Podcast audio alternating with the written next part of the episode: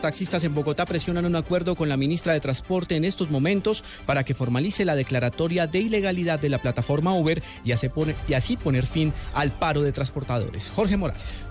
Nos encontramos a esta hora con el, señor Hugo Espina, representante del sindicato de taxistas, quien acaba de llegar em, al Ministerio de Transporte para manifestarle a la ministra Natalia Bello su malestar por Uber y por otras plataformas que, eh, según ellos, les han quitado eh, su sustento. Doctor Ospina, eh, ¿usted cree que la, que la doctora Natalia Bello les va a dar soluciones a sus quejas? Bueno, primero que todo, buenas tardes. Ya ella dio la solución. Declaró ilegal a Uber. Uber no, el Ministerio de Transportes no está reglamentando ningún decreto para legalizar a Uber. Eso no es cierto. Lo que está haciendo el Ministerio es reglamentando los carros de lujo, pero van a ser para nosotros los taxistas, chatarrizando un taxi amarillo y matriculando un carro de alta gama. Don Hugo, muchas gracias. Pues esta es la situación que se registra aquí desde el Ministerio de Transporte, donde en las próximas horas los representantes de los taxistas esperan poder tener una reunión personal con la ministra Natalia Bello. Jorge Eduardo Morales, Blue Radio.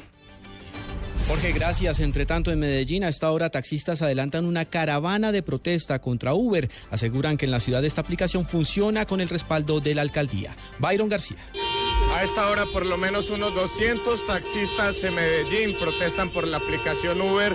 Hacen un recorrido desde distintas zonas de la capital antioqueña hasta el sector de Plaza Mayor donde se realiza la Feria Colombia Moda. Y hay indignación entre el gremio precisamente porque Uber está prestando, según ellos, el servicio para la Feria Internacional. Nos acompaña uno de los voceros del gremio, su nombre.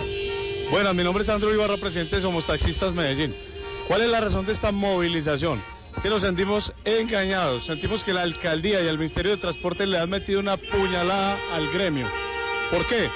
Nosotros habíamos decidido no hacer ningún tipo de manifestación precisamente respetando el evento de ciudad. Pero hoy nos encontramos con que en dicho evento hay un stand de Uber en el Salón Azul, en el Pabellón Azul. Nos confirman que fue la misma alcaldía y el Ministerio de Transporte los que les avalaron que estos señores les autorizaron estar allí. Nos traicionaron. A esta hora entonces sigue la caravana por distintas zonas de la capital antioqueña y dificultades de movilidad en el centro de la ciudad y en la zona aledaña a la feria Plaza Mayor. En Medellín, Byron García, Blue Radio caos a esta hora en Medellín por cuenta de esta protesta de transportadores. Cambiamos de tema, un soldado resultó herido en combates entre el ejército y el ELN en zona rural del Tarra, en norte de Santander. El reporte en Cúcuta con Juliet Cano. El soldado profesional Héctor Amado Ardila resultó herido en medio de enfrentamientos entre el ejército y el Frente Héctor del ELN en el sector conocido como Filogringo en el municipio de El Tarra, norte de Santander. También se conoció que varios guerrilleros resultaron heridos y huyeron del lugar con rumbo desconocido. En estos momentos el militar continúa recibiendo atención médica en un centro asistencial de Cúcuta y su estado de salud es favorable. Las autoridades fortalecen la seguridad en este municipio de la zona del Catatumbo. Desde Cúcuta informó Juliet Cano, Blue Radio.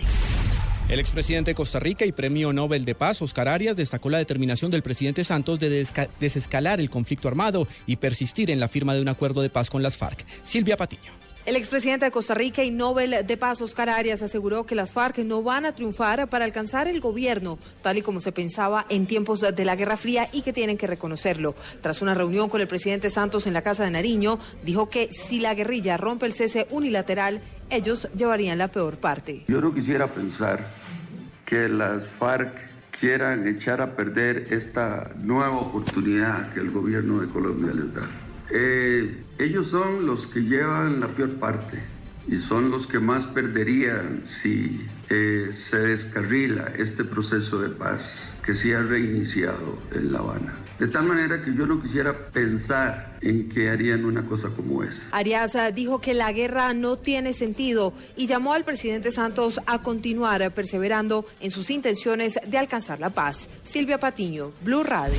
Un juez de Bogotá decidirá cuánto será la indemnización que deberán pagar los miembros del Grupo Nule por haber desfalcado al distrito. Paola Santofimio será un juez de conocimiento quien decida cuánto será el monto del incidente de reparación que deberán pagar los empresarios Manuel, Miguel y Guido Nule. Esto en cuanto al escándalo del cargo de la contratación en Bogotá, teniendo en cuenta que dentro de este proceso se acreditaron como víctimas la alcaldía de Bogotá y el Instituto de Desarrollo Urbano. Esto debido al millonario descalabro financiero que se hizo al distrito en torno al carrusel de los contratos en la malla vial de Bogotá. Recordemos igualmente que por estos hechos estos empresarios fueron condenados. Paola Santofimio, Blue Radio. En Estados Unidos incluyó al prófugo Chapo Guzmán en su lista de los delincuentes más buscados y ofreció una millonaria recompensa por él. La noticia con Miguel Garzón. El gobierno estadounidense ofreció una recompensa de 5 millones de dólares por información que conduzca a la captura del narcotraficante mexicano Joaquín El Chapo Guzmán y además lo agregó en la lista de personas más buscadas por la justicia de ese país. La DEA publicó en su web una ficha oficial con dos fotografías, una con pelo y otra rapado, y una descripción en la que se define a Guzmán como un hombre blanco de pelo negro, ojos marrones, una estatura de 1,68 metros y unos 75 kilos de pesos. Además dice que está armado y es extremadamente peligroso. El Chapo enfrenta decenas de cargos por narcotráfico, lavado de dinero y otros delitos en tribunales federales de Illinois, Nueva York, Florida, Texas, California y Arizona, dado que Estados Unidos es el mayor mercado del cartel de Sinaloa. La recompensa que ofrece Estados Unidos se une a la que anunció México de unos 3,8 millones de dólares. Miguel Garzón, Blue Radio. Y ahora en Blue Radio, la información de Bogotá y la región.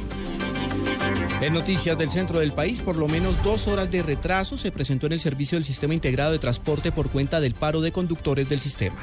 María Juliana Silva. Wilson Hoyos, presidente del Sindicato de los Conductores del SITP, entregó un balance preliminar de lo que ha sido la jornada de hoy con el plan reglamento que aseguró seguirá siendo indefinido hasta que se les mejoren sus condiciones laborales. Entre una y dos horas de retraso han presentado las rutas que asegura Hoyos han prestado su servicio, pero a menor velocidad.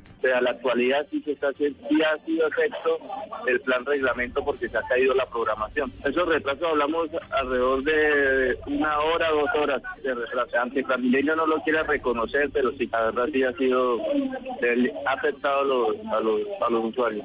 Aseguró que todavía falta establecer cuántos pasajeros en promedio dejaron de usar el servicio y cuántos se dejó de recaudar por esta razón. María Juliana Silva, Blue Radio. Y precisamente a raíz de este paro de taxistas que impacta a Bogotá, conozcamos el reporte de movilidad a esta hora en la capital del país, Sofía Bonet. A esta hora, sobre la capital, más de 600 taxistas se movilizan sobre la calle 26 con carrera 50, sentido oriente-occidente, por lo cual se reporta tráfico lento y paso restringido a dos carriles. Se recomienda usar otras vías como la Avenida La Esperanza, la Avenida Las Américas y la calle 44. Además de esto, sobre la calle 26 también se encuentran taxistas adelantando el plan Tortuga. Y finalmente, otras vías principales están con alto flujo vehicular. Estas son la carrera 68 entre la avenida Primero de Mayo y la calle 20 sentido sur-norte, la calle 127 entre carreras 11 y 47 en ambos sentidos y sobre la calle 100 desde el sector de la Floresta hasta la carrera séptima sentido occidente-oriente. Sofía Bonet, Blue Radio.